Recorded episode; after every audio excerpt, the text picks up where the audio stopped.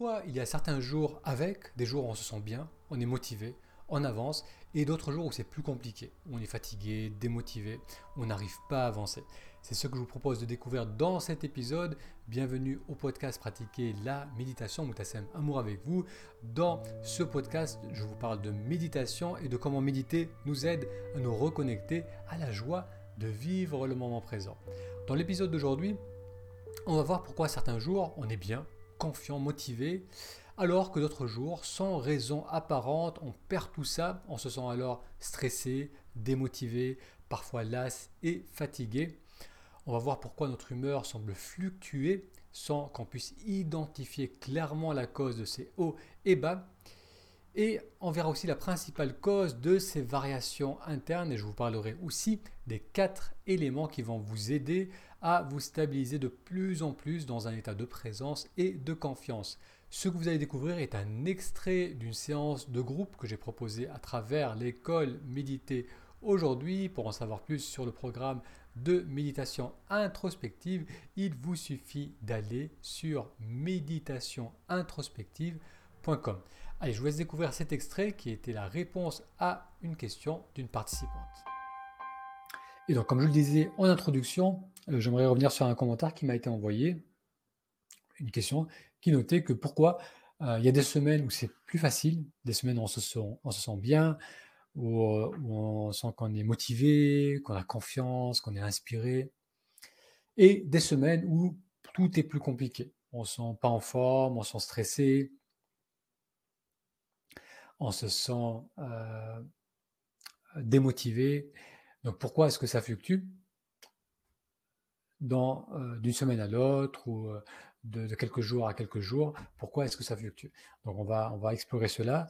Pour revenir donc à la question, pourquoi donc il y a des bonnes semaines et des mauvaises semaines? Donc la réponse courte, c'est que euh, lorsqu'on est perdu dans les pensées, lorsqu'on est peu présent, le stress revient, le manque de connexion, le manque de motivation, et lorsqu'on est présent dans sa journée, ou qu'on a plusieurs moments de vraie présence, on se sent mieux, on se sent plus détendu, on arrive à lâcher prise, on a davantage confiance, on a plus de clarté sur nos projets, sur ce qui est important pour nous.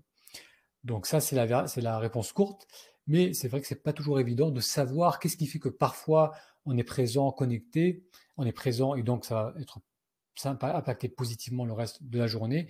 Et euh, d'autres jours, d'autres semaines, on est peu présent dans nos journées. Et donc, du coup, on va ressentir le stress et ces, euh, différentes manifestations négatives qui peuvent l'accompagner. Donc là, on peut regarder, on peut euh, observer quatre, éléments qui vont nous indiquer si on est présent ou pas dans sa semaine. Le premier élément, c'est le corps. Si je ne suis pas attentif à mon corps, c'est une, c'est, une grande cause de déconnexion, c'est, une, c'est l'une des principales causes de stress. Donc bien souvent, c'est pas le travail, c'est pas nos projets professionnels, c'est pas nos relations qui nous stressent, mais c'est simplement la fatigue. C'est-à-dire si je je m'écoute pas, je ne dors pas assez, ou bien un truc qui arrive très souvent, c'est si je suis sédentaire, si je ne bouge pas assez, simplement cela. Passer quelques jours sur une, euh, des heures sur une chaise sans bouger, sans se balader, ça, ça peut suffire à nous déconnecter. Donc du coup, on n'est pas attentif à notre corps, on l'écoute pas, on bouge pas, on se dépense pas. Euh, lorsqu'on n'est pas attentif au corps, on a plus tendance à partir dans les pensées, les pensées qui ensuite vont générer des émotions, qui vont nous déconnecter de plus en plus, et ainsi de suite.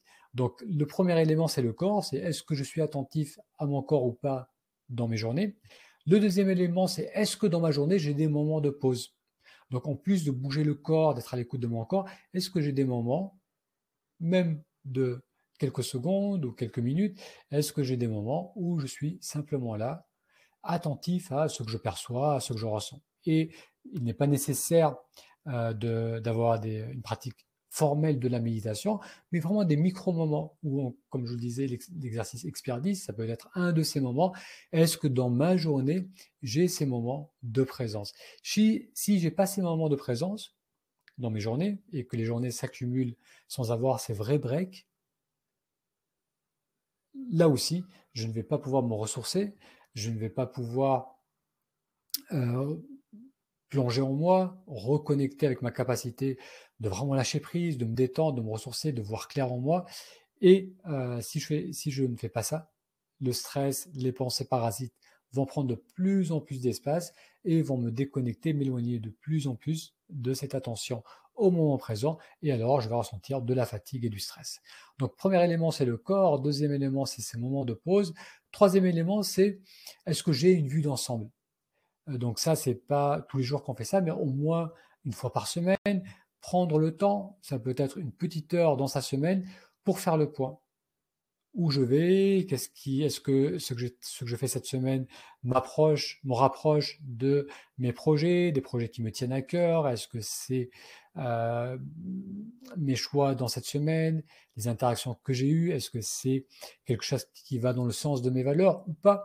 Donc ça, c'est c'est euh, prendre le temps de temps en temps, une fois par semaine ou une fois toutes les deux semaines, mais assez relativement régulièrement, prendre le temps euh, de prendre du recul d'avoir une vue d'ensemble et d'évaluer la direction que notre vie est en train de prendre. C'est ça qui va nourrir euh, la motivation, l'inspiration, qui va nous donner l'énergie, euh, l'enthousiasme euh, et la disponibilité pour travailler, pour avancer sur des projets qui nous tiennent à cœur.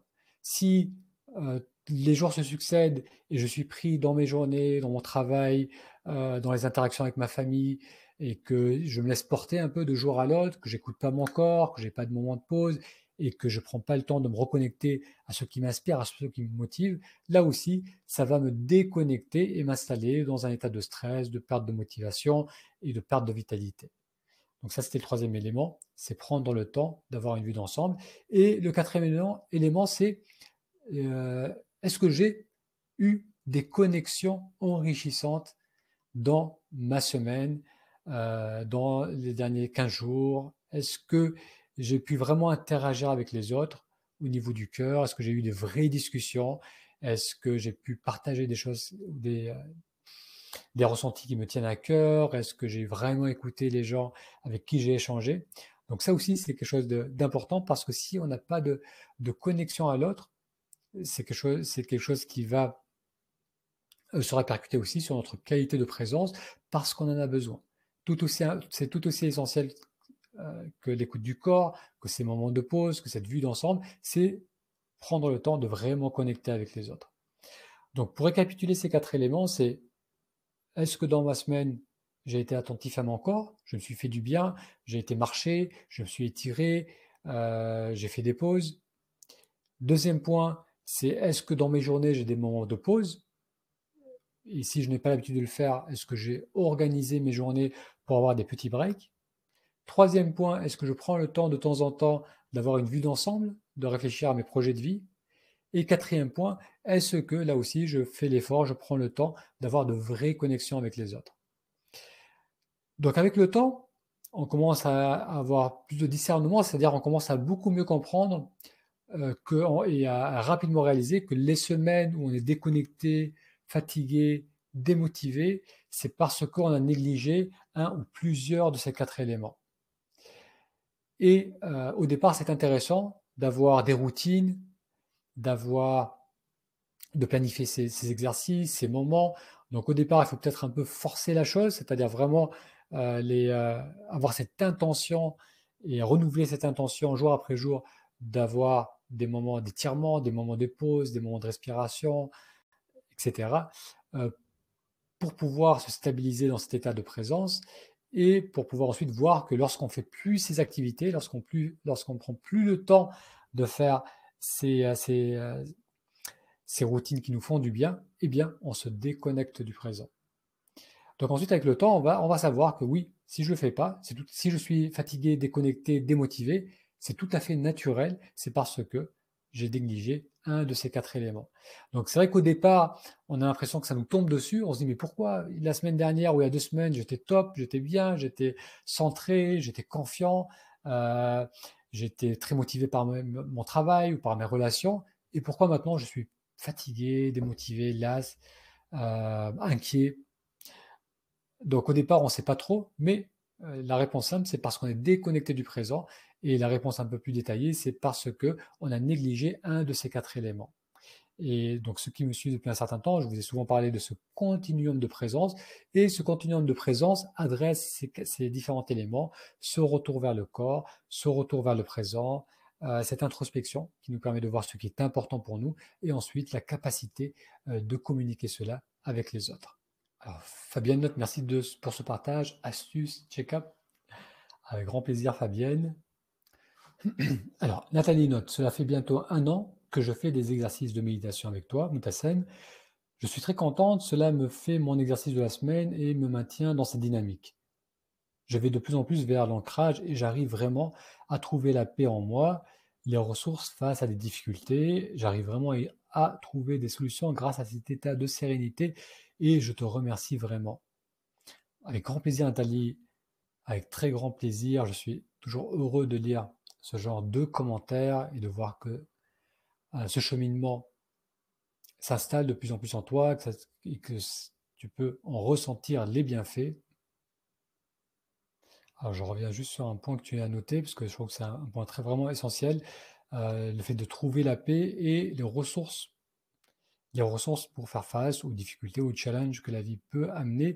Donc c'est vrai que c'est intimement lié. La capacité de trouver le calme, la paix, de se recentrer, donc d'avoir accès à cet espace de détente, de calme, de paix, parce que c'est dans cet espace que j'ai aussi accès à mes ressources, à ma capacité à faire face aux difficultés, à mon intelligence, à mon humour, à ma résilience, à ma, bienveillance. Donc, tout est accessible, tout est beaucoup plus accessible lorsqu'on peut euh, être pleinement là, à l'opposé d'avoir euh, une perte dans les pensées qui nous, amène aussi à nous crisper.